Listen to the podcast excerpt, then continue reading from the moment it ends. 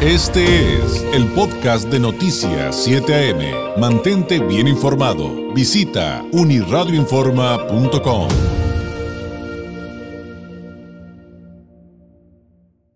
agradecemos enormemente al, maestro Francisco Javier Valera, Varela Sandoval, al maestro Francisco Javier Varela Sandoval. Nos tome la llamada eh, en esta mañana de mediados de semana. Él es director de instituciones y gobernanza en el Instituto Mexicano para la Competitividad IMCO, egresado y catedrático del ITAM, maestro en asuntos públicos por la Universidad de Princeton. Fue titular de la Unidad de Política de Recursos Humanos de la Administración Pública Federal en la Secretaría de la Función Pública y ha colaborado con el INAI la Secretaría de la Salud y la Oficina de la Presidencia de la República. Maestro Francisco Javier, ¿cómo estás? Muy buenos días. Hola David, buenos días. Bien, gracias. Saludos a ti y a tu audiencia. Muchísimas gracias. Pues el motivo de esta plática es este reporte que hacen en el IMCO respecto a las reformas al Infonavit y al Fobiste. Y decían inicialmente en este reporte, maestro, que eh, van con mucha prisa y sin mucho avance. Y, de repente tú en una columna eh, que tuvimos la oportunidad de leer en el periódico Reforma, planteabas que esto era como una remodelación express. ¿En qué punto vamos y qué es lo que encuentran cuando analizan estas reformas? Bueno, mira, eh, fue muy express, de hecho, el 5 de octubre se presentó la iniciativa y hoy se va a dictaminar en el Congreso para pasarse a aprobación en la siguiente sesión. Estamos hablando de pues un poquito más de 20 días para lo que es la reforma de mayor impacto que ha tenido el Infonavit en décadas. Eh, específicamente hay dos preocupaciones. Este, la reforma tiene muchos aspectos, pero quiero centrarme en dos. Uno de ellos es que se contempla la posibilidad de otorgar crédito a personas que actualmente no tengan un empleo o puedan tener un empleo pero informal. Esto es nuevo. Actualmente para tú tener un crédito Infonavit tienes que tener un trabajo, cotizar, estar en activo y pues hacer tus contribuciones. Y lo que ahora se plantea es que Infonavit pudiera dar crédito a la vivienda a personas que estén desempleadas o en el sector informal. Esto pues bueno puede sonar bien en principio porque todos tenemos un derecho a la vivienda en la Constitución, pero creemos que plantea muchos riesgos financieros justamente porque no tenemos información sobre cuántos créditos se van a otorgar y sobre todo podrían representar un riesgo de incrementar la cartera vencida, es decir, de que estos créditos pues no se logren recuperar. Y nos preocupa porque el Infonavit es una especie de alcancía de todos los trabajadores mexicanos, donde está este dinero, que es mucho dinero, que se usa para prestarle a los mismos trabajadores y que adquieran una casa. Y como toda alcancía, si abusamos de más y le sacamos de más, pues se acaba. Tenemos que cuidarla para generaciones futuras. Claro. Ese es el, ese es el primer punto. Eh, ¿Cómo será entonces, pues, el mecanismo para darle crédito de vivienda a alguien que está informal o que está desempleada? Porque entonces creas una carretera vencida. Perfectamente claro, pero decías este, que había dos puntos en particular. Digo, son muchos y de, hecho el, el, reporte es muy amplio. ¿Cuál sería el segundo punto que nos decías eh, que querías destacar, maestro? El segundo punto es el crédito directo a la autoproducción. ¿Qué quiere decir esto? Quiere decir que Infonavit está contemplando que se pueda otorgar a las personas eh, dinero para que construyan su casa. Esto, bueno, pues sin duda suena a un elemento de mucha flexibilidad porque en México la mayoría de las personas pues construye su casa conforme va teniendo recursos para hacerlo, en partes. No necesariamente todos compran una casa ya 100% lista. El problema es que no tenemos noción de cómo se va a asegurar Infonavit, de que una vez otorgado el dinero para esta autoproducción, sí se destine a tal fin. Es decir, que no vaya a haber que algunos recursos, las personas que soliciten el crédito los usen con otros fines, cuál va a ser la garantía que se va a tener y también tener en consideración los riesgos que hay en México respecto de zonas sísmicas y de malas construcciones.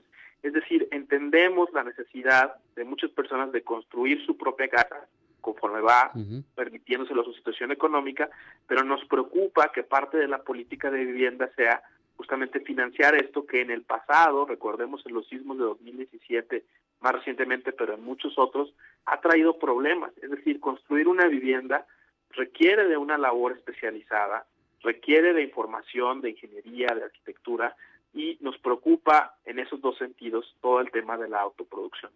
Es decir, que eh, haya, si lo estoy entendiendo bien, maestro, los controles necesarios para alguien que vaya a solicitar un crédito de Infonavit, aunque también aplica para el FOBISTE, eh, cumpla durante su proyecto de vida con las normas en función de la zona en la que vive y no vivamos tragedias. Algo que en Tijuana, por cierto, eh, es este eh, es un tema del que hemos hablado de, décadas, ¿no? La el peligro de la autoconstrucción sin normas en las laderas y en zona sísmica. ¿Es en referencia a eso, maestro? Es en referencia a eso y también es, en referencia a eso, que luego puede ser un potencial riesgo para la seguridad de las personas, pero también es referencia a que al ser una transferencia de recursos, pues cómo vamos a garantizar que se usen adecuadamente. Y vaya, no es, no es que sea una desconfianza de la gente, pero las personas, todos tenemos necesidades y muchas veces tenemos que administrar nuestros recursos para salir adelante entre muchas necesidades. Entonces, a diferencia de hoy en día, que hoy en día si tú vas a Infonavit y pides un crédito, tienes que comprar una casa y las escrituras se quedan en garantía y sabemos que la casa existe y que el trabajador pues la, la va a disfrutar en ese sentido, el crédito a la autoproducción sin controles suficientes pues puede llevar a que muchos de esos recursos no necesariamente acaben en la casa, ¿no? Al margen de que la casa esté construida conforme a los planes que deba estarlo según la zona, etcétera, etcétera. Entonces, el punto del estudio del INCO es que falta claridad. Es por eso dice con mucha prisa y sin mucho análisis. Estas dos medidas tienen tanto impacto potencial, tanto financiero para Infonavit como en la vida de las personas, que creemos que no deberían de pasarse de esta forma tan expresa, este, en menos de 20 días, una reforma tan grande. El Infonavit tiene activos por 1.6 billones de pesos. Esos son tantos ceros que es difícil de dimensionar, pero es más o menos 25 veces más que los fideicomisos que se extinguieron la semana pasada y que todo el mundo hablaba de ellos. Bueno, Infonavit 25 veces más y nadie está hablando de esto. Entonces es sobre lo que queremos poner el énfasis. Oye, comparativamente hablando, maestro, dicen que el Infonavit, eh, justamente en este tema de los activos que tiene, es la hipotecaria de las más grandes a nivel global, o sea, de las hipotecarias más grandes del mundo. Es la más grande de América Latina y la cuarta más grande del mundo, exactamente. Los recursos que administra son valen más o menos 6% del PIB, o sea, de todo lo que se produce en México. Es una alcancía, tengámoslo presente, que se ha formado pues durante 50 años. Durante 50 años todas las personas que trabajamos hemos ido cada quincena, nuestros patrones, depositándole dinero al Infonavit.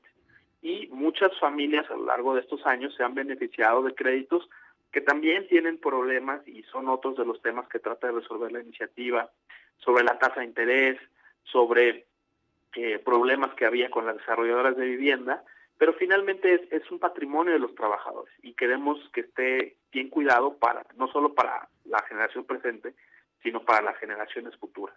Por supuesto.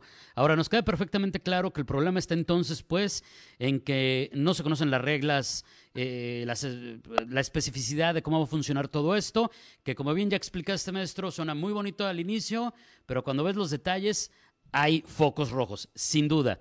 Pero entonces, ¿qué propone el IMCO? ¿Cuáles son los planteamientos que se hacen desde este, desde este instituto para esta situación?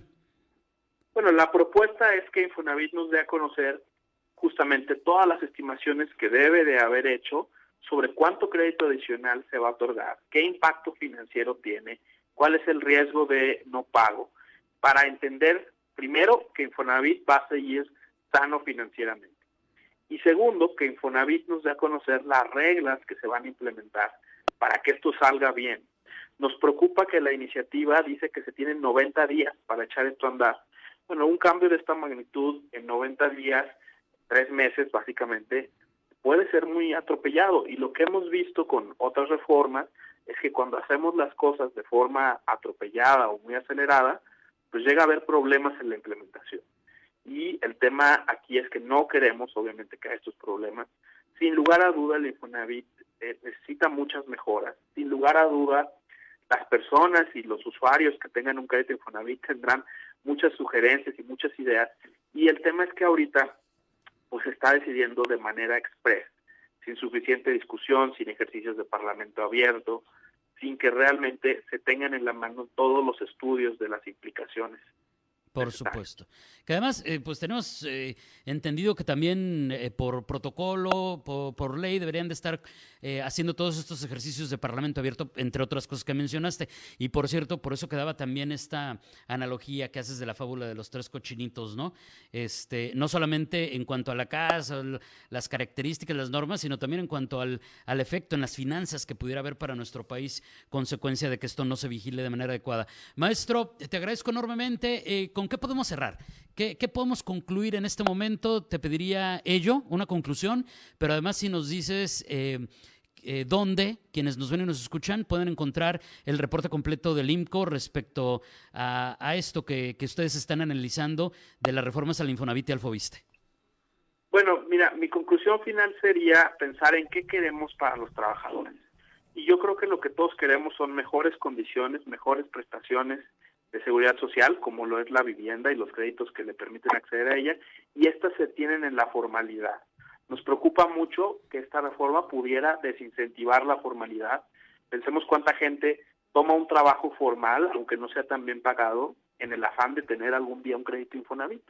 Esa es una reflexión muy importante. Y para consultar más detalles, pues está en la página del INCO, que es inco.org.mx, ahí está disponible y también en, Twitter, arroba IMCOMX, estamos constantemente dando información al respecto. Perfecto, maestro, muchísimas gracias. Un abrazo a la distancia. Gracias, le insisto, eh, te insisto por este tiempo. Muy buenos días. Saludos a Tijuana, hasta luego. Gracias, es el maestro Francisco Javier Varela Sandoval, director del Instituto y director de Instituciones y Gobernanza del Instituto Mexicano para la Competitividad del IMCO con este tema de las reformas al Infonavit y al Fobiste, que como usted acaba de escuchar, pues están haciendo con mucha prisa y pues con muy poco análisis, sin el que ameritaría un cambio de esta magnitud, por muy buenas que parezcan las intenciones, ahí están los focos rojos. Este fue el podcast de Noticias 7am. Mantente bien informado. Visita unirradioinforma.com.